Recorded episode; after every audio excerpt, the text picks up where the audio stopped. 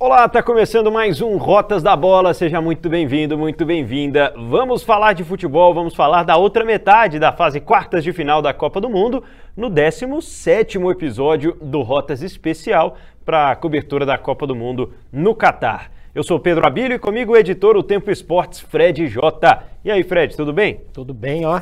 E a expectativa, como é que ela fica? Hein? Você falou no último episódio, tá gravado, que esse lado das quartas de final tava mais legal que o outro lado. Tava mais legal mesmo. Eu falei? Falou. E você concordou? Eu concordei. então tá certo. Lado que temos Marrocos e Portugal, Inglaterra e França. São as seleções que vamos falar hoje sobre a trajetória delas até aqui, principalmente como foi avançar das oitavas de final, aquelas que essas seleções eliminaram e principalmente os confrontos que estão desenhados pelas quartas de final, passando, as equipes vão se, se enfrentar né, nas semifinais também. É, por isso, ainda mais importante né, a análise nesse momento, com as seleções se afunilando, com a Copa do Mundo chegando à sua reta decisiva. Vamos falar sobre os duelos, né?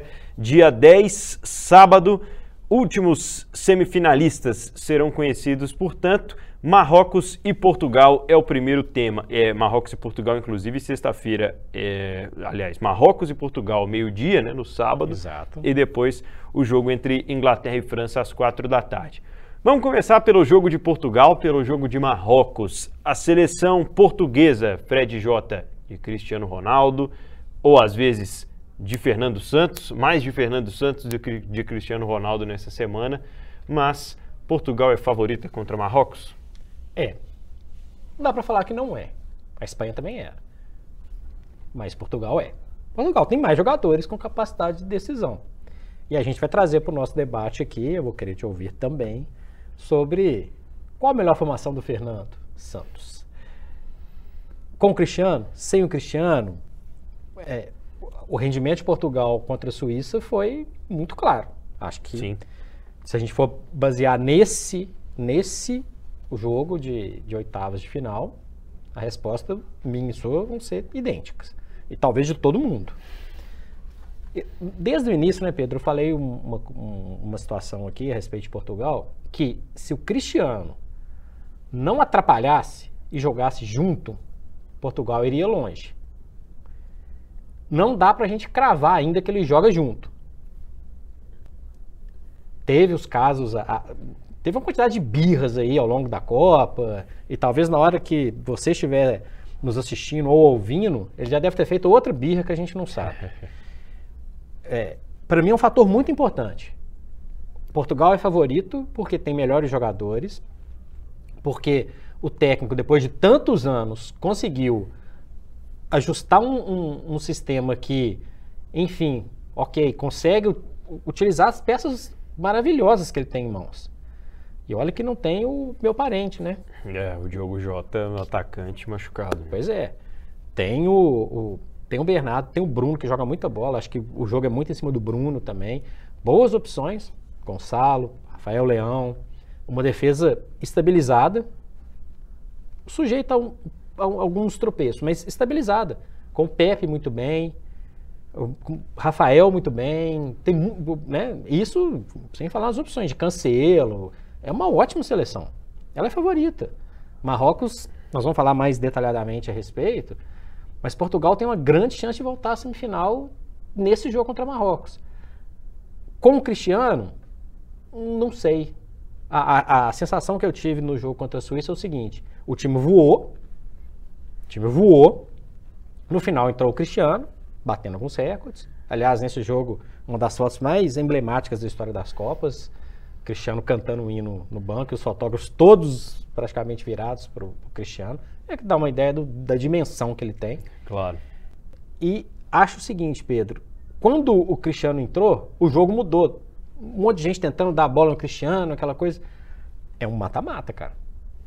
Se inventar de ficar fazendo isso, com o Cristiano mais tempo em campo, sem o jogo resolvido, a coisa pode mudar de figura. Eu acho que é mais ou menos por aí. Acho que a gente pensa mais ou menos semelhante. Né? Sim, eu concordo que a seleção portuguesa tem uma boa safra. Inclusive, já falei aqui que é a melhor geração, né? De, de sele... Enquanto seleção portuguesa, Olha que teve, tiveram até alguns nomes que ficaram de fora e chamaram atenção, mas enquanto seleção, essa é a melhor do, das últimas Copas do Mundo. Se eu não estou enganado, desde 2008, num grande torneio, né, num Continental ou na Copa do Mundo, o Cristiano não começava no banco um jogo. Então, é, é, é muito emblemático realmente. 2006 ele já foi para a Copa da Alemanha como uma grande estrela. É, ainda não era titular, mas enfim. Ele usava 17 ainda em, é. em 2006, usou na, na, na Euro 2004, que é em Portugal, com o Filipão. Perde que a final. Perde a final. A Grécia. Mas ele já era titular, ele já era destaque. A gente pode falar então, desculpa te interromper, que tem 18 anos que ele é um protagonista, por um tempo ali com Figo e tal, mas e aí, nesse momento, muitas pessoas questionam é, é, a questão da ingratidão, né? Foi a palavra que usou, por exemplo, a Kátia, a irmã do Cristiano Ronaldo, nas redes sociais depois do jogo. Porque ele tem sido muito criticado e parte da imprensa e da torcida portuguesas defendem que o Cristiano deveria realmente já ter ido para o banco de reservas há algum tempo. Ora, a gente não discute vira e mexe aqui como o Brasil joga melhor? Você pensa diferente. Eu penso também que com o Neymar o Brasil é muito melhor. Mas tem gente que não. Tem gente que discorda. Tem gente que acha que ele prende um pouco o jogo. E o Cristiano Ronaldo faz com que a seleção seja dependente de um jogador que promete ser decisivo o tempo inteiro e nem sempre vai entregar essa decisão, porque hoje ele não tem mais aquela explosão física que tinha antes para resolver a situação sozinho. Muitas vezes foi o Cristiano Ronaldo quem resolveu a situação sozinho, evitou vexame da seleção, é, não só na Copa, mas em eliminatórias algumas vezes, né? É, é importante a gente se, se lembrar daquela Suécia, né? Daquele Portugal e Suécia do Cristiano contra o Ibra em 2013 para classificar para a Copa do Mundo do Brasil. O responsável é o Cristiano Ronaldo, se não fosse ele a seleção não teria se classificado para aquela Copa do Mundo. Tem outros momentos muito importantes, apesar de ter um coletivo muito forte, a Euro que Portugal vence de forma inédita, passa muito pela liderança dele também. Lembrando que Portugal foi campeão com o Cristiano Ronaldo no banco. Com o Cristiano Só Ronaldo uma, no banco. piadinha, é. mas é real. ele, Efetivamente foi campeão. É, ele se machuca logo no início do jogo, né? E aí entra o Éder, muito criticado também, né? E, e, e dá no que dá. Mas vira e mexe isso acontece. O Fernando Santos encara isso pela primeira vez, né? Acho que ele, pela primeira vez, estabelece ali uma situação e concordo que a seleção portuguesa, com essa boa safra que citei, tem nesse momento essa chance de depender menos do Cristiano Ronaldo a ponto de ter ele como opção no banco de reservas. Vai ser reserva contra Marrocos? Vai ser reserva numa eventual semifinal? Vai ser reserva numa eventual decisão? Não dá para cravar porque cada jogo é um jogo. Mas naquela partida contra a Suíça, eu entendo que não tem só a ver com o fato dele ter reclamado da substituição contra a Coreia, do fato dele ter é, sido birrento, como você tem destacado aqui. O Cristiano Ronaldo tem um, um fim de carreira melancólico nesse sentido, né? Ninguém é, gostaria de ver isso acontecer porque prejudica também o Cristiano de dentro de campo, que é o que a gente gosta realmente. Mas eu entraria contra Marrocos com o Cristiano Ronaldo no banco de reservas de novo. Como é que você tira um garoto que está vivendo uma boa fase no clube, está jogando uma Copa do Mundo pela primeira vez, e faz três gols no mata-mata. Você quebra, é uma questão até de confiança do técnico, né? O técnico confiou nele no jogo contra a Suíça. O cara vai, fez três gols e deu uma assistência. É verdade, Só para lembrar. Então, ele o gol de... do, Rafael, do Rafael Guerreiro. Quatro gols. E aí, no jogo seguinte, você coloca o cara no banco, assim, joga o astral do cara para baixo, né? O cara, joga. pô, não é possível. Ok, ah, beleza, o Cristiano Ronaldo. Mas, sim, né? É, inclusive há uma reverência muito grande, né? Quando ele entra no jogo, o Cristiano Ronaldo, o Pepe sai lá de trás, já vai colocar a faixa, toma aí, tal, é sua. Mas, cara, é, é, se ele faz isso, ele quebra o astral do garoto e pode quebrar, de repente, até o grupo mesmo. Ou você acha que todo mundo lá é hiper amigo do, do, do Cristiano Ronaldo? Acho que não. É, não é essa impressão que passa, né? Até porque ele cria um distanciamento muito grande com relação aos jogadores mais jovens. Essa liderança, essa, é, esse fator mais agregador assim, o Neymar tem melhor, né? O. Neymar tem, tem muito melhor. Ele consegue receber o Rodrigo, Vinícius, o Rafinho, o Anthony, de uma forma que o Cristiano não consegue se relacionar. Tem uma fase do Cristiano Ronaldo, né, naquele período do trio MSN no Barcelona, que o Real tinha o Bale e o Benzema junto dele, né? E aí, Messi, Neymar e Soares sempre apareciam jantando juntos, as famílias amigas, e o Cristiano Ronaldo vem a uma coletiva e diz: a gente não precisa ficar abraçando, tirando foto para a gente jogar bem, a gente tem que resolver ali dentro de campo. Cristiano Ronaldo não participaria da dancinha. Eu acho que o Cristiano Ronaldo não participaria da dancinha, ele ia ficar.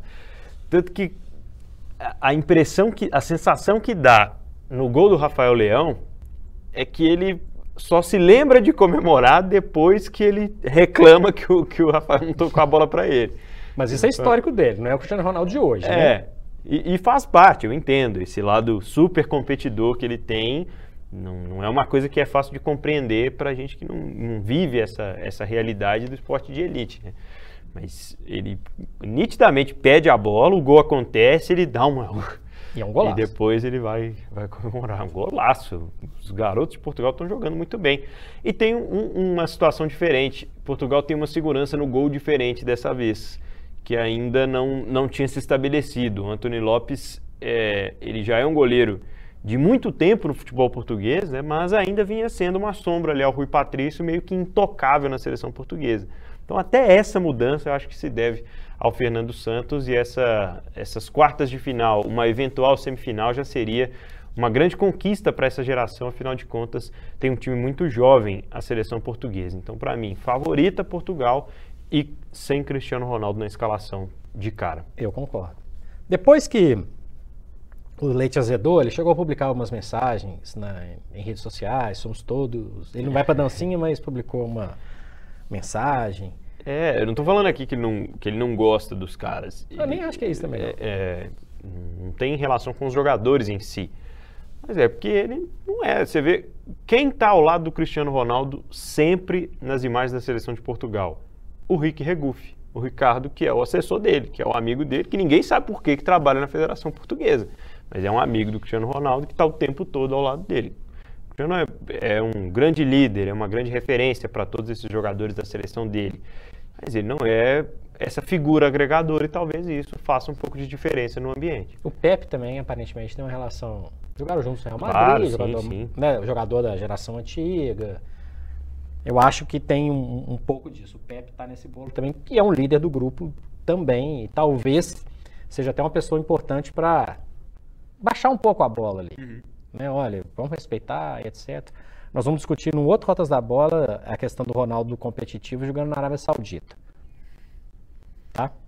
É, Para mim, uma grande decepção se isso realmente acontecer. Tá? Uma, uma enorme decepção. Enorme. Só para deixar registrado, vai ter um outro Rotas da Bola, pós-Copa, aí a gente, a gente discute isso. E o Marrocos é a maior surpresa da, da Copa? A gente ficou, deixou isso no ar também no último Rotas. Olha, para mim, é, foi um tanto quanto difícil a, a, eliminação de Marrocos na semifinal da, da CAN, né, da Copa Africana de Nações esse ano, porque houve muitos momentos em que a seleção de Marrocos ela conseguia equilibrar as forças né, com Senegal e com Egito que fizeram a decisão. Então dava vontade de ter uma final de três, porque as três seleções jogaram muito bem. Marrocos já vem de um histórico bom, né? E tem alimentado o mercado de elite no futebol europeu com bons jogadores. É, tem uma arrancada do Ziyech no jogo contra a Espanha, já na prorrogação, que, que é impressionante. Assim, o controle de bola, o fôlego que ele tem. É um jogador muito diferente. E aí aparece para exaltar os outros, né? Os companheiros como o Bufal, né? Que acabou saindo do jogo antes também, mas foi um grande destaque contra a seleção espanhola. Mas entendo que a seleção de Marrocos está longe de ser um franco atirador contra Portugal e não entendo nem que não tenha responsabilidade não, porque a seleção portuguesa também não é lá aquela tradição toda de Copa do Mundo. Mas vejo que esse confronto está muito mais equilibrado, apesar do, do leve favoritismo que eu entendo para Portugal. Resumindo, Pedro, o que eu percebo é o seguinte: só quem não acompanha, e a Copa do Mundo traz isso, que é natural e é legal. Muita uhum. gente que nunca viu, claro. que não acompanha, que não está aqui igual a gente, que trabalha com isso, que às vezes, poxa, esse marroquino que surgiu aqui no, no, no Ajax, quem que é esse cara aqui? Pode ouvir, pô, esse cara é bom, hein, cara. Essa seleção aqui, olha, em relação à à Co- à Copa Africana, entendo que o Marrocos jogou bem, mas é um, é um futebol menos vistoso do que tanto o Egito quanto É, Senegal. Sim, sim. E talvez isso também crie uma. Joga, não joga legal, não- né? É time feio. Mas Marrocos, acho que ele deu uma, uma- um cartão de visitas ao fazer o jogo, para mim, decisivo da primeira fase, que é vencer a Bélgica. Marrocos não era favorito. Marrocos não ia classificar. A gente voltar no Rotas da Bola prévio lá, a gente não, ia a gente não colocou Marrocos como um dos classificados mesmo vindo de uma boa Copa Africana, mesmo com bons jogadores. Na hora que passa, dá um, um- um sustinho. Na hora que elimina a Espanha, opa, poderia ter eliminado no tempo normal, hein? poderia, poderia. E assim, é, o, que, o que eu percebo, e percebi muito vendo o jogo contra a Espanha, é que Ziyech, os mais experientes, mais rodados, Hakimi, esses caras, eles estavam muito tranquilos. né? Ouça também e veja o episódio dos naturalizados. Né? Estamos falando de um holandês e um espanhol. Né? O Ziyech nasceu na Holanda e o Hakimi, inclusive, nasceu em Madrid. Eu acho eles muito tranquilos. E isso a rodagem do futebol de elite permite a esses jogadores. Que também não vão entrar tão assustados assim, imagino, diante de Portugal. Aí eu vou te fazer uma outra pergunta. Eles jogaram a prorrogação, tiveram toda a carga emocional dos pênaltis. A gente fez isso com a Croácia também. Chega mais cansado? Ou é o maior momento da história do futebol do Marrocos e o cansaço ninguém tá querendo nem saber porque é a Copa do Mundo e, e vão pro pau. Ah, eu acho que se eles assistirem as imagens das ruas de Marrocos depois, Marrocos, será só? de, do- de todos os lugares. Espanha, né, inclusive, várias Espanha, ruas da é Espanha. verdade. Eu acho que se eles, se eles colocarem esse fator motivacional à frente, a seleção é bem preparada fisicamente para equilibrar as coisas. Portugal agora tem um time muito- de muito fôlego, né? João Félix correndo o tempo todo e Bernardo participando mais da, da articulação, né? Porque aí exige um pouco menos do Bernardo e do Bruno Fernandes, né? Eles ganharam um outro articulador a partir do momento em que o João se estabelece né, na seleção. Há algum tempo a gente já fala dele no Atlético de Madrid, mas ainda assim ele era reserva na seleção portuguesa por bons momentos. Mas agora assume ali o lado esquerdo e uma, uma criação que faz com que ele corte na maioria das jogadas para dentro para se movimentar perto de quem está lá na frente também. Nesse caso foi o Gonçalo Ramos que foi o grande beneficiado disso, mas é uma- um ataque muito- de muito fôlego, né? Só que eu acho que Portugal vai, vai ter esse problema na defesa, né? Vai ter que correr atrás do- dos jogadores de Marrocos que gostam de ficar com a bola, tem essa característica de, de muitos lançamentos, mas é uma seleção que faz isso de forma inteligente, briga pela segunda bola de forma muito intensa ali na metade do campo, então tem algumas situações que vão equilibrar essa, essa questão física que é desgastante realmente, né? Mas é isso, é, é o fator motivacional, é o que você falou. é- Lembrando que, que é uma defesa muito bem postada, a de Marrocos, Uhum. muito bem postada, só que vai ter trabalho. Provavelmente, provavelmente não, certamente. Vai pegar o ataque mais poderoso até então de tudo que apareceu na frente até agora. Então, eles, Marrocos vai ser testado, na minha opinião, em um outro nível.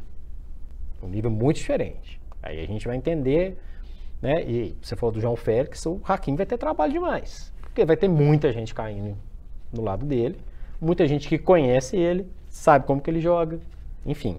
É um duelo muito mais interessante do que muitos acham que, ah, é um favorito, etc. Enfim. Duelo interessantíssimo. Daqui a pouco a gente faz o nosso palpitômetro. Vamos de França e Inglaterra? É, aí é, aí é que eu quero vir.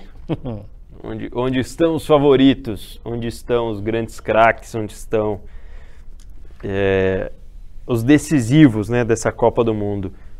Porque é que o Mbappé gosta de Copa, né? O Mbappé pegou um gosto pelo negócio que é diferente para ele jogar a Copa do Mundo. E aí eu acho que é o ponto de, de desequilíbrio dessa seleção da França. É o maior duelo dessa fase quartas de final, Fred? Sim. Sim.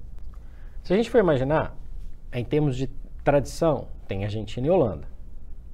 Mas França e Inglaterra têm uma rivalidade histórica, cultural, regional, né? Uhum. É, não, não dá para comparar. Não realmente. dá para comparar o que envolve um, um, um duelo desse porte.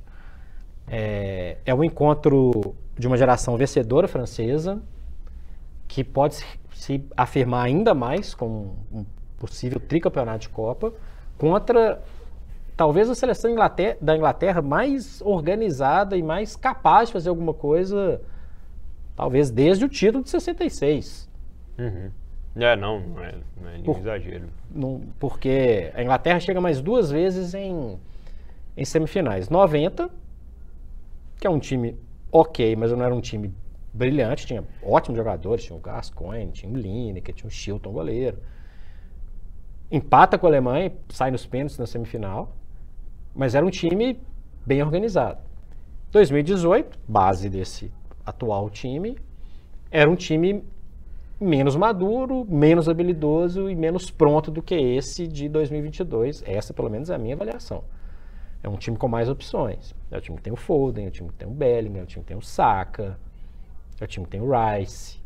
É, é um time melhor. Concorda comigo? Claro. A, a, base é semelhante, mas esse time é melhor. Muito. Para mim é bem melhor. Então a Inglaterra chegou na semifinal, perdeu a Eurocopa no meio desse caminho para a Itália, o que já deu, na minha opinião, ah, perdeu, não ganha nada. Deu o caráter de estamos chegando na final, estamos decidindo, estamos lutando por alguma coisa. Teve a Liga das Nações no período. Tá ali. Pra gente falar uma favorita, a gente tem que escalar uma. É a, a minha opinião é a França. Uhum. A França, ela tá um, um, patamar acima e tem o Mbappé. A França tem o Mbappé. O Mbappé é um monstro. É um monstro é, chega no, momento de maior teste, na minha avaliação, da história moderna da seleção da Inglaterra. Se a seleção da Inglaterra vence a França e avança para uma semifinal, isso vai dar um ar completamente diferente. Mesmo que aconteça, perca na semifinal, etc. Já dá um, dá um. quebra um paradigma, o paradigma das quartas de final, que a Inglaterra parou tantas vezes quebra uma, uma questão da rivalidade ali, ganhar da França com o Mbappé. Para a França é uma afirmação. Para a é. Inglaterra é, um, é uma coisa muito maior. Se chegar na final, se ganhar, aí nós vamos discutir lá na frente. Mas é um momento chave da história do, do futebol inglês tão com, o campeonato tão badalado, melhor campeonato do mundo, mas com a seleção, a hora é essa. Ou vai esperar mais quatro anos? É, aí. Tem muitos jogadores jovens, né? Que talvez boa parte ainda joguem a próxima Copa do Mundo, mas é, é difícil. É, é, é, difícil não, não chegar nesse ponto que você citou, né? Sobre a, a motivação que esses jogadores têm de fazer história com a camisa da seleção inglesa e uma história que muita gente já cobrava há bastante tempo mas que eles têm essa oportunidade pelo potencial. Com relação à França, Fred, é difícil estabelecer se o Mbappé é ou não um jogador que cria dependência no time, porque talvez o reserva imediato fosse o Nkunku, né, que foi cortado muito cedo, é, é, poucos dias antes do, do início da Copa. E em termos de chamar responsabilidade, deveria ser o Benzema. Talvez até mais que o Mbappé, mas isso por razões óbvias, pelo estrelato que o, o Mbappé alcançou muito cedo, não aconteceu, e pela lesão do, do Benzema, obviamente. Mas o Mbappé ele faz com que a seleção jogue muitas vezes pelo lado esquerdo para ele, mas ele resolve. É um jogador de volume muito alto de participações em jogadas perigosas, né, e principalmente das participações efetivas em gols, os gols e assistências que o, o Mbappé tem distribuído nessa Copa do Mundo. Eu falei que gosto de Copa porque em 2018 ninguém apostava que seria realmente uma Copa do Mbappé, um, um jogador tão grande como ele se mostrou tão jovem. E esse ano mais consolidado, com valorização no, no PSG, né, o que não é muito difícil, mas com a, a supervalorização que ele alcançou é inalcançável por todos os seus companheiros de elenco nesse momento, inclusive o Neymar, inclusive o Lionel Messi, mas é o grande jogador que pode fazer a diferença nesse jogo. Eu aposto que a seleção inglesa é tão acostumada né, a, a essa situação de marcar por zona, de esquecer que existe uma, um grande craque, um, um, jogador, acho que a seleção vai, vai tentar montar em cima do Mbappé com dois, três, sempre que possível, revezando é, para tentar parar ele, porque é o, o, o motor né, dessa seleção francesa. A gente imaginava, poxa, mas sem jogadores importantes no meio, sem um zagueiro titular, sem uma opção direta no banco, o que é que vai ser da França nessa Copa do Mundo? Vai ser do Mbappé. Ele chamou para ele. Ele chama para ele. Agora, beleza, o Mbappé chamou para ele. Mas é um Griezmann muito diferente também, né? É um Griezmann muito mais participativo e um Griezmann que volta muito para achar o jogo de frente. Ele vem até o campo defensivo muitas vezes. E aí eu, eu ficava me perguntando sobre a questão física, né? Como é que vai ser o Griezmann nessa Copa, nesse pique o tempo inteiro? Porque ele já faz desde a estreia. E aí o Deschamps acha para o Griezmann uma nova função, né? Que não tão próximo ao ataque, mas sendo ainda assim muito importante ofensivamente, mas a partir de uma construção mais inteligente. Acho que o Griezmann evoluiu muito nos últimos tempos com toda a experiência difícil que passou, né, nessa transferência para o Barça, agora volta para o Atlético de Madrid. Tem sido, na minha opinião, disparado o segundo jogador dessa seleção francesa, porque o Mbappé desequilibra, mas ele precisa de jogadores como o Griezmann e de um Giroud lá na frente para escorar a bola para o gol. Chouamini também, né? Claro, cresceu muito também, né? Jogou muita, foi muito bem até agora. Essa oportunidade, né, que, que caiu na mão dele. É um Griezmann mais cerebral, uhum. mais armador, mais, um cara que participa mais do, da formatação do jogo. Não que ele não fizesse isso em 2018, mas ele participa agora de uma maneira muito mais efetiva, né? É, o Mbappé tem a capacidade de abrir espaço, de concluir bem, de ser um bom assistente. Ele, ele é o cara da Copa e se a França se passar da Inglaterra, vai continuar sendo. Uhum. Ponto. Se não for o Mbappé, esse cara vai ser o Kane? Eu acho que sim. Porque se você perguntar para a maioria das pessoas que, que acompanham, que gostam da Copa do Mundo, falar, poxa, mas o, quantos gols fez o Harry Kane? Parece que ele fez um caminhão, ele fez só um. Mas o, quantos gols passaram pelo Harry Kane? Todos. Lembrando que a Inglaterra chega, né, fez nove gols na primeira fase, fez três nas oitavas, é o melhor ataque da Copa. Pois é, acho que muito se deve a ele e ao não egoísmo do Harry Kane, né? Ele, ao contrário de uns e outros que a gente falou nesse podcast, o Harry Kane é muito mais colega, né? Muito mais um jogador do time e ele se sente à vontade, né? Com a seleção da Inglaterra, isso é muito legal, porque há um ambiente pesado né, de críticas ao treinador, de rivalidades muito acirradas entre os clubes que esses caras jogam, né? A dificuldade, pô, mas como é que, um, que, o Harry Kane vai ser amigo do Saka?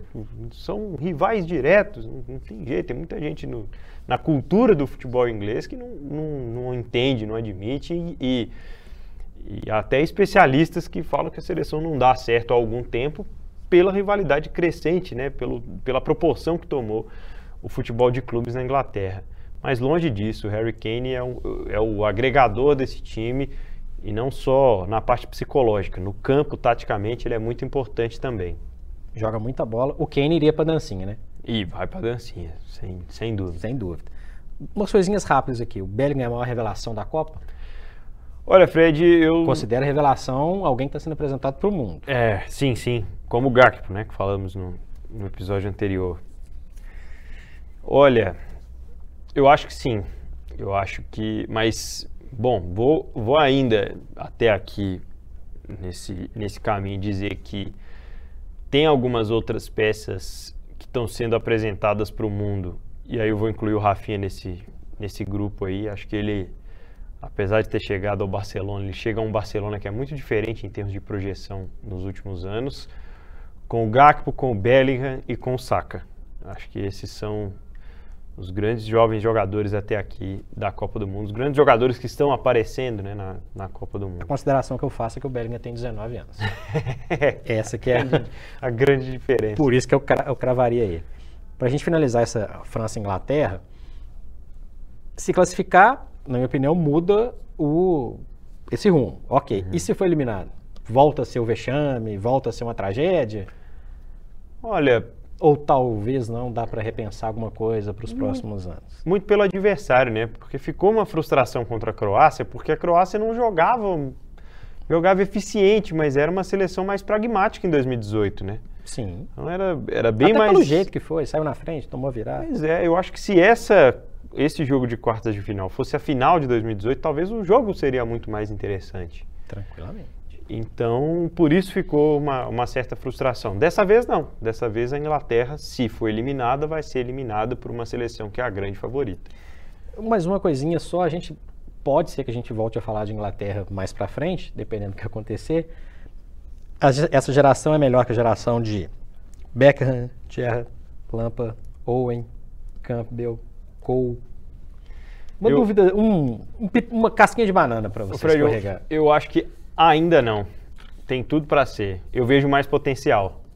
Porque eu vejo mais jogadores com características que o futebol inglês não tinha. Na minha opinião, tem no, no bolo tem 11 jogadores, no, no total tem 11 jogadores melhores. Se a gente Sim, pegar sim, um sim, por um, É. Não. É, é- Se pegar no bolo, os 11 podem, ah, são melhores que a geração de ouro, hein? Olha o que eu tô falando, hein? No total, se a gente comparar um por um, pô, o Lampa, pô, o Lampa jogava demais. O Lampa é melhor que o Henderson, óbvio. O Gerrard é melhor que o Henderson. Tô pra citar alguns aqui. O Ashley Cole é melhor que o Luke Shaw. É. O Kane não. O Kane estaria né, numa seleção ok. Sim. Né? O Walker, por exemplo, o Gary Neville não fica... Não. né? O Walker é melhor. Mas se você pegar os 11 e o- e ele jogando junto, essa sim pode ser considerada uma geração de ouro. Que inclusive já ganhou competições, já é de ouro nas categorias de base, né, Pedro? Verdade. É, Bom, a gente vai fazer o nosso palpitômetro e fechar esse episódio então, mas a gente ainda vai citar aqui as seleções eliminadas. Esse é o Rotas da Bola na Copa do Mundo. O futsal do Brasil tem história. Ou melhor, o Brasil é a história do futsal. São cinco títulos mundiais, craques inesquecíveis e uma paixão que marcou gerações.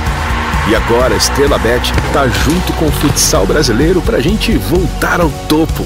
Estrela Bet, orgulhosamente patrocinadora master da seleção brasileira de futsal. Vamos juntos em busca da sexta estrela. Episódio 17 do Rotas da Bola, falando sobre o outro lado da fase quartas de final. Palpitômetro para França e Inglaterra, Fred? O palpitômetro da semifinal, de maneira geral, eu atribuo Portugal como favorito. A França tá naquele pacote Argentina e Holanda que a gente falou no episódio anterior. A França está à frente, então pensando na questão desse favoritismo, dá para pensar no França e, e Portugal. Concordo. É uma sombra a Inglaterra eliminar a França? Não. É uma sombra a Holanda eliminar a Argentina, igual eu falei no episódio anterior? Não. Mas tá, um pouco acima tá. Isso é, é a realidade.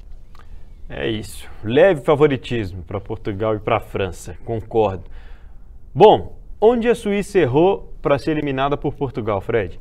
Mudou o seu sistema de jogo, pensou que ia jogar o Cristiano Ronaldo, que ia travar um jogador na, na defesa, ia fechar o cadeado e, na verdade, fez o que não pode fazer com uma seleção que tinha um caminhão de opções rápidas, velozes, de movimentação constante. Dá espaço. Deu espaço, meu amigo. Um abraço. Um abraço. Errou. Feio. Agora eu vou te perguntar. E a Espanha? Dos eliminados das oitavas? Foi a maior decepção? De longe?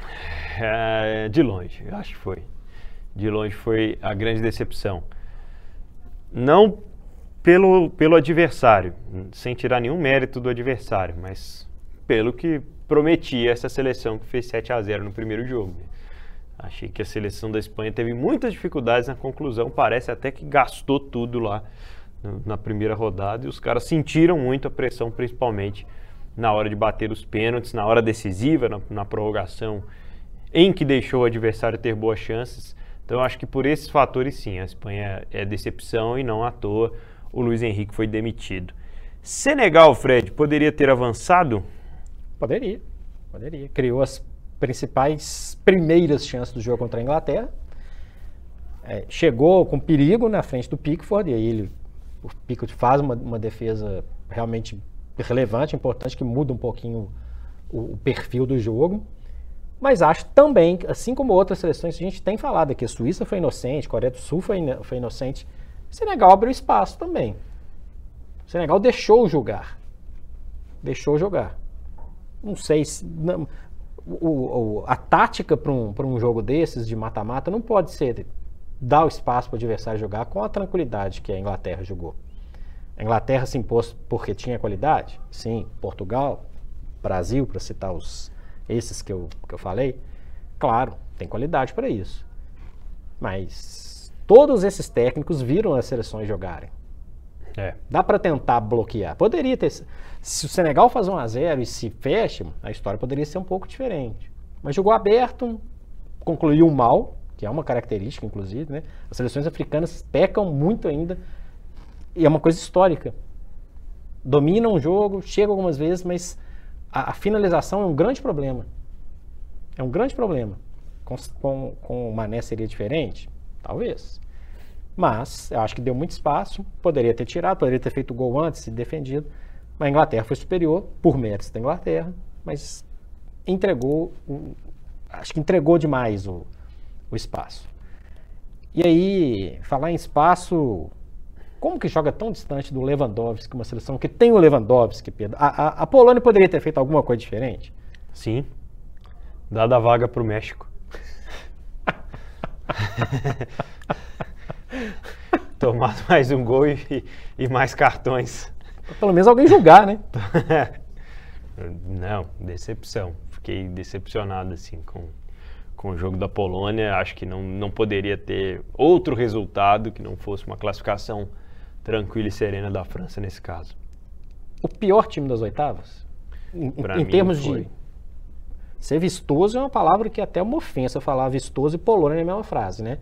Não, pensei nisso, mas estratégia ruim, eu acho que foi um desastre para falar. A, a participação da, Colômbia, da Polônia, apesar da classificação, para mim, um desastre.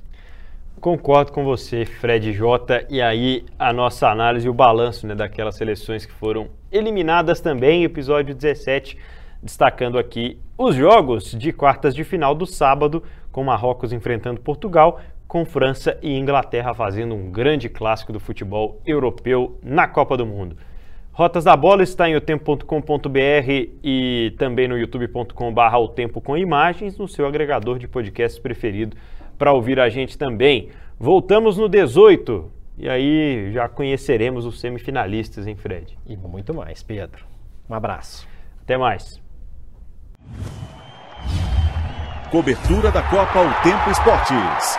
Oferecimento estrelabet.com. Apostou, ganhou.